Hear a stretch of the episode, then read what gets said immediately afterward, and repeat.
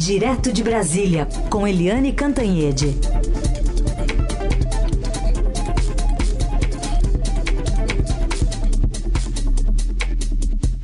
Já já, então, a conexão com Brasília, com Eliane Cantanhede, nesse dia de retomada de trabalhos no Legislativo e também no Judiciário. Bom, o assunto que a gente vai tratar com ela é justamente essa eleição né, na Câmara e no Senado. A gente ilustra é, esse, esse processo né, a partir das falas tanto do presidente Arthur Lira, presidente da Câmara, né, que vai tentar a reeleição nessa nova legislatura, quanto o de Chico Alencar, representante do PSOL, que está concorrendo com ele o posto. Temos partidos que pensam de maneiras bem diversas, essas diferenças continuarão mas nós trabalharemos muito para que elas venham para o campo das ideias com menos radicalismo de parte a parte. A gente vai ter que abrir muito rapidamente a discussão da reforma tributária. Ela precisa transitar aí uns dois meses e meio, pelo menos, na Câmara dos Deputados, para que os deputados novos revisitem esse tema entes públicos revisitem esse tema, esse tema e empresários, né, quem gera emprego também. Essa candidatura quer expressar o contraponto, o entendimento do parlamento como espaço do dissenso civilizado, da divergência, da contradição, da expressão de classes sociais secularmente oprimidas, esquecidas. Em nome da governabilidade se faz tudo, às vezes se ultrapassa até limites éticos, o que não pode acontecer porque senão se cria mais uma vez aquilo que alguns chamam de transição intransitiva no Brasil. Você expressa um anseio de mudança, vence as eleições e depois fica paralisado, porque ficou prisioneiro de forças retrógradas. Isso do inimigo visceral de ontem virar o aliado de hoje é sempre ruim. Eu não estou numa posição sectária, achando que não tem que ter aliança, que não tem que se compor, mas tudo às claras, tudo na política, digamos, a partir de programas, de propostas. Tá aí essa última fala, dada há pouco aqui no Jornal Dourado, pelo deputado federal Chico Alencar. Eliane Cantanhede, bom dia. Queria que você analisasse primeiramente essa situação na Câmara dos Deputados. Pois é, a Câmara dos Deputados hoje é considerada polidrés, porque o deputado Arthur Lira, do PP, ele é uh, franco favorito para a reeleição e não apenas isso, ele também é candidato a ser o presidente da Câmara com o maior número de votos da história, uh, batendo recorde do Ibsen Pinheiro em 1990. O Ibsen Pinheiro teve mais de 400 votos, o Arthur Lira tem boas chances de ter mais de 400 votos. Ele está construindo uma frente ampla, ainda maior do que a frente ampla que apoia o presidente Luiz Inácio Lula da Silva. Por quê? Porque o Arthur Lira é do Centrão, é do PT, ele tem apoio da, do centro e tem apoio do governo Lula, ou seja, tem apoio também da esquerda. Então a candidatura dele é super sólida e as duas outras candidaturas do Marcelo Van Hatten e do Chico Alencar é a esquerda e o Van Hatten, que é um uh, é um, um, deputado novo, né? Ele está no segundo mandato. Ele representa a extrema-direita. Ele está caminhando para ser extrema-direita em contraponto ao centrão. O que, que é o centrão? Todo mundo confunde e acha que o centrão é centro. Não, o centrão não é centro. O centrão é de direita, mas uma direita mais fisiológica. Você falava aí dos três candidatos à presidência da Câmara, mas dois para marcar mais posição, né, Helene? Exatamente. Gente, primeiro deixa eu explicar a vocês e aos nossos ouvintes que Brasília hoje está toda congestionada, porque você tem as posses na Câmara, as posses no Senado, com as eleições para as presidências das duas casas, e também a reabertura dos trabalhos do Judiciário. E eu estou, neste momento, num baita engarrafamento, tentando chegar no Supremo Tribunal Federal para a reabertura do Supremo nesse ano. Então, é por isso que a gente está tendo essa dificuldade técnica É, e eu espero que a gente consiga conversar, porque hoje é um dia importante, né, super importante, definindo rumos, e a gente estava falando da Câmara, né? A Câmara, o Arthur Lira é um parlamentar do PP, líder do PP, líder do Centrão, e o Centrão joga muito duro. É, como eu estava dizendo, ele é, é, tem o nome de Centrão, mas ele não tem nada de centro. Ele é de direita e uma direita fisiológica que tem, é, vamos dizer que se locomove muito bem no poder e sabe usar os instrumentos do poder, a caneta do poder e que sabe, na hora certa, quando é conveniente, chantagear o executivo. Então a gente vê como é que é um jogo casado. O Arthur Lira, ele rapidamente reconheceu a vitória do presidente Lula, ele, Arthur Lira, que apoiava o presidente, então o presidente Jair Bolsonaro, apoiou a, a candidatura do Bolsonaro, mas ele foi o primeiro grande líder político e presidente do poder a imediatamente reconhecer o resultado das urnas eletrônicas e a vitória do Lula. Mas, uh, apesar dele estar negociando bem com o Lula, o outro grande líder do PT e do Centrão, que é o Ciro Nogueira, que é da, da também da, do Nordeste, ele uh, foi chefe da Casa Civil do Bolsonaro e ele continua muito, muito na oposição ao Lula. Basta ver como é que estão os tweets do Ciro Nogueira. Então, a dupla Ciro Nogueira-Arthur Lira é assim, um afaga né, e o outro ataca. O Arthur Lira afaga, faz é, negocia e o Ciro Nogueira ataca pelo Twitter. Isso significa o seguinte, que a, a convivência entre Arthur Lira e Lula está muito boa nesse momento, porque os dois são convenientes um ao outro, mas o futuro a Deus pertence. E no Senado, Eliane, a gente está vendo o governo acelerar algumas nomeações para cargos na tentativa de angariar votos que levem à reeleição de Pacheco, com medo né, dessa ascensão do bolsonarista Rogério Marinho. Preocupação é com o tamanho de uma derrota, é, se for imprimida sobre Marinho, né? Porque no final das contas ele está representando também esse bolsonarismo no Senado, né?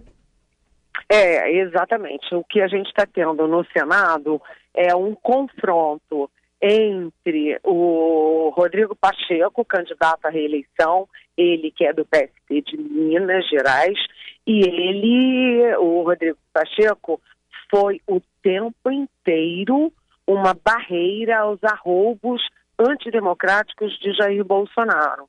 Toda vez que estava em jogo a defesa da democracia, a defesa das urnas eletrônicas, do resultado das eleições, da institucionalidade, do equilíbrio dos poderes, estava lá o Rodrigo Pacheco na linha de frente, né, no bastião da democracia. Já do outro lado, você tem o Rogério Marinho, que tem é, uma boa imagem, que é um homem sério e tudo, mas que é, representa o bolsonarismo. E o que, que é o bolsonarismo, principalmente depois da, do 8 de janeiro, com o quebra-quebra, as invasões de Câmara, uh, Senado, Supremo Tribunal Federal e Palácio do Planalto. O bolsonarismo hoje é a expressão do golpismo. Então você está tendo um confronto entre democracia e uma extrema-direita golpista. Então o Rogério Marinho que nem queria ser senador, ele se candidatou ao se candidatou ao Senado na expectativa da vitória do Bolsonaro e de ele continuar no executivo.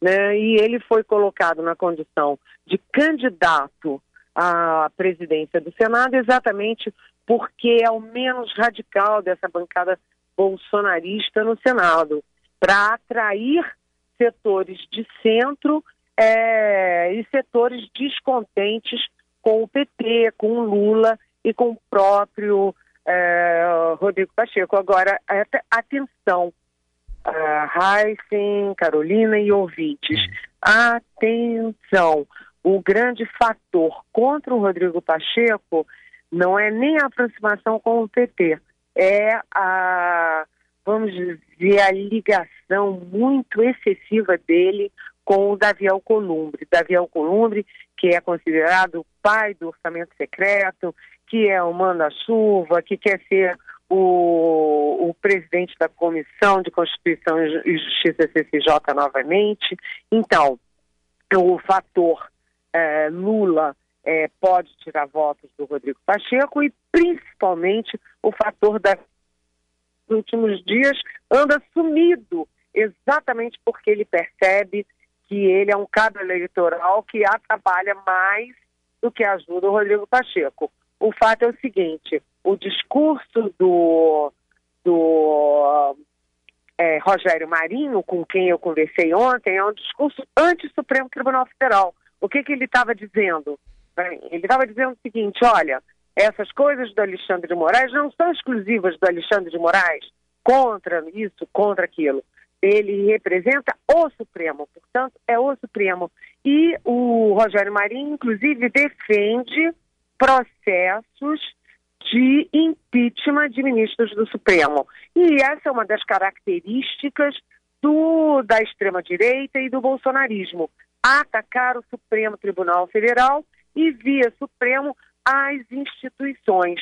Portanto, é, é uma candidatura pró-democracia, uma candidatura anti-Supremo Tribunal Federal, anti-institucionalidade. E aí eu perguntei, né, uh, por que que, por exemplo, o Alessandro Vieira, que é um senador que era do Cidadania, foi para o PSDB, fez um belo trabalho na CPI da Covid, por que, que ele optou pelo Rogério Marinho, apesar disso?